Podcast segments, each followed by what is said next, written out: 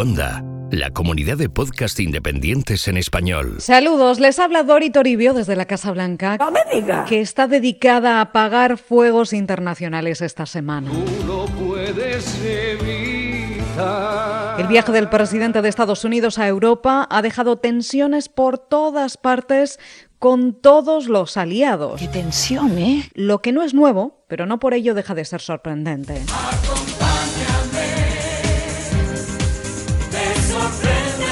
Todo en la semana número 77 de Donald Trump en la Casa Blanca.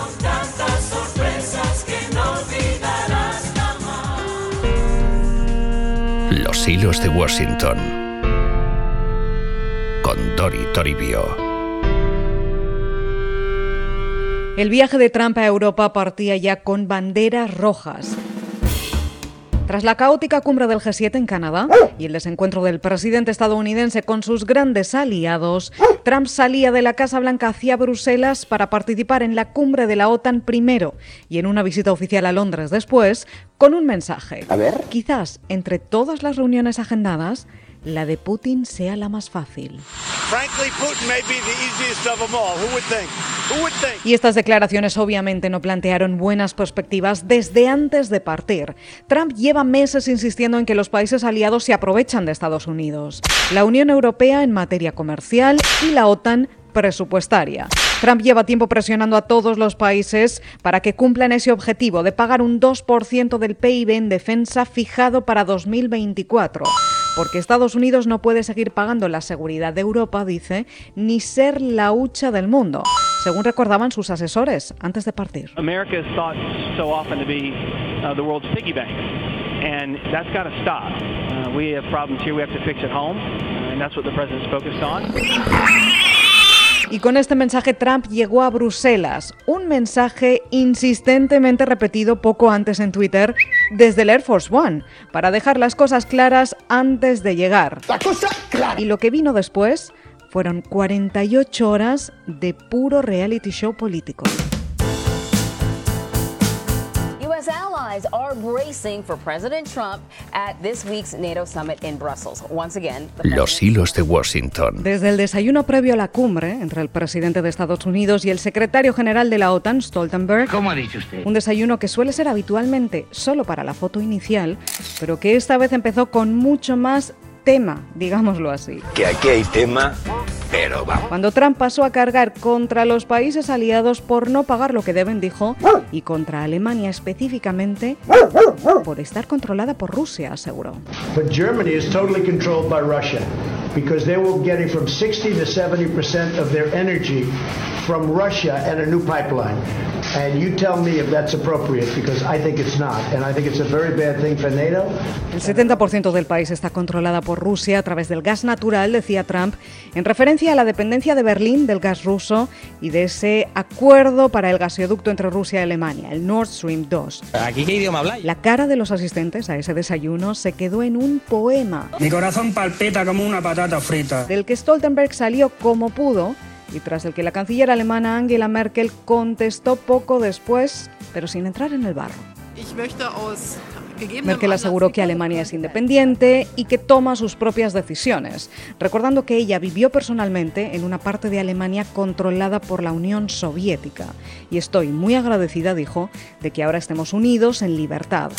También recordó Merkel, como han recordado todos los países de la OTAN, que ellos pagan sus contribuciones, en un intercambio que el Washington Post clasificó como uno de los más duros en la alianza desde la Segunda Guerra Mundial. It's like the world gone crazy this morning. Trump's performance was beyond belief. Good evening, everyone. That quote is from a senior European diplomat talking to CNN. Las tensiones no terminaron aquí, de hecho solo acababan de empezar. Ojo, ojo, ojo. La cumbre de la OTAN pasó a ser un cúmulo de improvisaciones en respuesta a los arrebatos de Trump. Desde su llegada tarde, la mañana siguiente, a los cambios en las agendas y formatos de encuentros, por eso mismo, al órdago de Trump que se filtró a los medios. ¡Órdago a grandes! O cada uno paga lo suyo, o Estados Unidos se podría retirar de la OTAN. Toma, tomate. Lo que llevó a una reunión de emergencia convocada de inmediato. We've got a developing situation here at NATO. There are reports that NATO is now in an unscheduled emergency session of the principles of NATO uh, out at headquarters here in Brussels. We're Conviene recordar aquí que los países aliados pagan lo suyo y que ese objetivo del 2% está marcado para 2024, hasta llegar a él. Además, Trump incluso ha planteado en diversas ocasiones, también esta vez en Bruselas, que el 2% en realidad no es suficiente y que quiere al menos un 4% como paga Estados Unidos, dice. Aunque eso tampoco es del todo así, porque por las cifras que tenemos del Pentágono, la contribución de Washington ronda el 3,3%. ¡Nos han pillado! Así que como tantas veces, es una cuestión de retórica y propuestas que quedan en el aire y que Trump recordó de nuevo en una improvisada rueda de prensa desde Bruselas. ¡Otra vez! Después de armar todo este lío y justo antes de desaparecer, no sin antes declarar victoria. For years, presidents have been coming to these meetings and uh, talked about the expense, the tremendous expense for the United States, and uh, tremendous progress has been made. Everyone's agreed to substantially up their commitment. They're going to up it at levels that they've never. Trump aseguró que la cumbre fue un éxito, que él tiene plena confianza en la OTAN, que no hay necesidad de salir. Y que los aliados aumentarán el gasto tras su petición, dijo, declarando además que no iba a cambiar de opinión porque él es un genio muy estable. Will you be tweeting differently once you board the Air Force One? No, that's other people that do that. I don't. I'm very consistent. I'm a very stable genius. Como recordarán, esta frase no es la primera vez que la dice. ¡No repita! Y tras decirla, Trump se subió a bordo del Air Force One y se fue hacia Londres, sin dar la réplica a sus aliados, que después declararon por su cuenta que no, que nadie se ha comprometido a nada y que Estados Unidos no se va a ninguna parte. Pero para entonces, Trump ya estaba en Londres. Los hilos de Washington con Dori Toribio. President Donald Trump and First Lady Melania stepping off Air Force One at London's Stansted Airport. It was the start of a much anticipated visit to the UK, even if very little of it will be spent in London itself. El presidente de Estados Unidos recibió condenas desde todas partes, también aquí en Washington, donde republicanos y demócratas aprobaron en el Congreso una resolución de apoyo a la OTAN. Y recordaron que es una alianza imprescindible. M, E, E, I, R, A. Aunque desde el sector duro de seguidores de Trump, ese órdago, en nombre de la América primero, fue muy bien recibido. Now, instead, President Trump is facing widespread protest across the continent. This is just one more reminder that many in Western Europe prefer weakness, not a strong America. Donde Trump no fue tan bien recibido fue en Londres, con intensas protestas convocadas para recibirle y otro lío diplomático más. ¡Otra vez! La primera ministra británica organizó una cena en su honor para recibir a los Trump. ¡Ay, qué bonito! Y ojo, Ojo, ojo, ojo. en ese justo momento en el que estaban en esa cena oficial, se publicaba en The Sun una entrevista a Trump cargando contra May, contra su papel en el Brexit y la falta de acuerdo con Estados Unidos y el desastre migratorio de Londres. ¡Toma! ¡Toma liada! En fin, otro poema. President Trump has just given an interview to the Rupert Murdoch owned British newspaper The Sun in which he has confessed that the Trump blimp really works. The Trump blimp has really done its job. It has made Donald Trump feel unwelcome.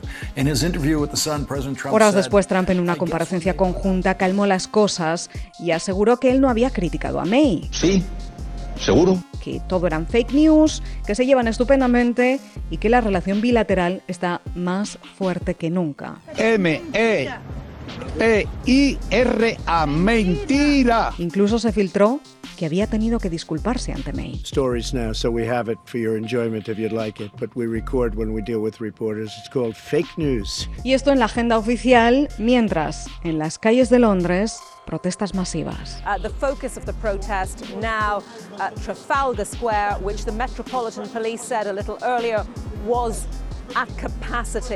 Y hasta ahora los ojos están puestos en la reunión de Trump con Vladimir Putin en Helsinki, Y muy buena la ensaladilla rusa. que en este momento en el que estamos grabando este podcast sigue en pie. Aunque quién sabe, ¿Quién sabe? porque el fiscal especial de la trama rusa acaba de presentar cargos contra otra docena de oficiales de inteligencia rusos por interferir en las elecciones de 2016 y hackear al Partido Demócrata. Emocionante la montaña rusa. Las cosas se han vuelto ahora a poner tensas y hay quienes exigen que se cancele esa reunión. Pero Trump insiste en que no, en que pudo ser Rusia o no. Sí, no. Y no hay condena rotunda desde la Casa Blanca. O quizás sí la haya, si hay reunión, quién sabe. ¿Por qué no nos ejecutáis y ya acabamos con esto? Lo contaremos aquí, en los hilos de Washington. Hasta entonces, que pasen ustedes una excelente semana. Puedes escuchar más episodios de Los Hilos de Washington en cuonda.com y además encontrarás... ¿Estamos grabando? Sí. Hola, Bien. Hola, Daniel. Verónica es independiente, profesional y tiene una buena situación económica. Lo que hace a esta familia distinta es a quien ella eligió como padre de Daniel, a 13788. Las Raras. Historias de Libertad.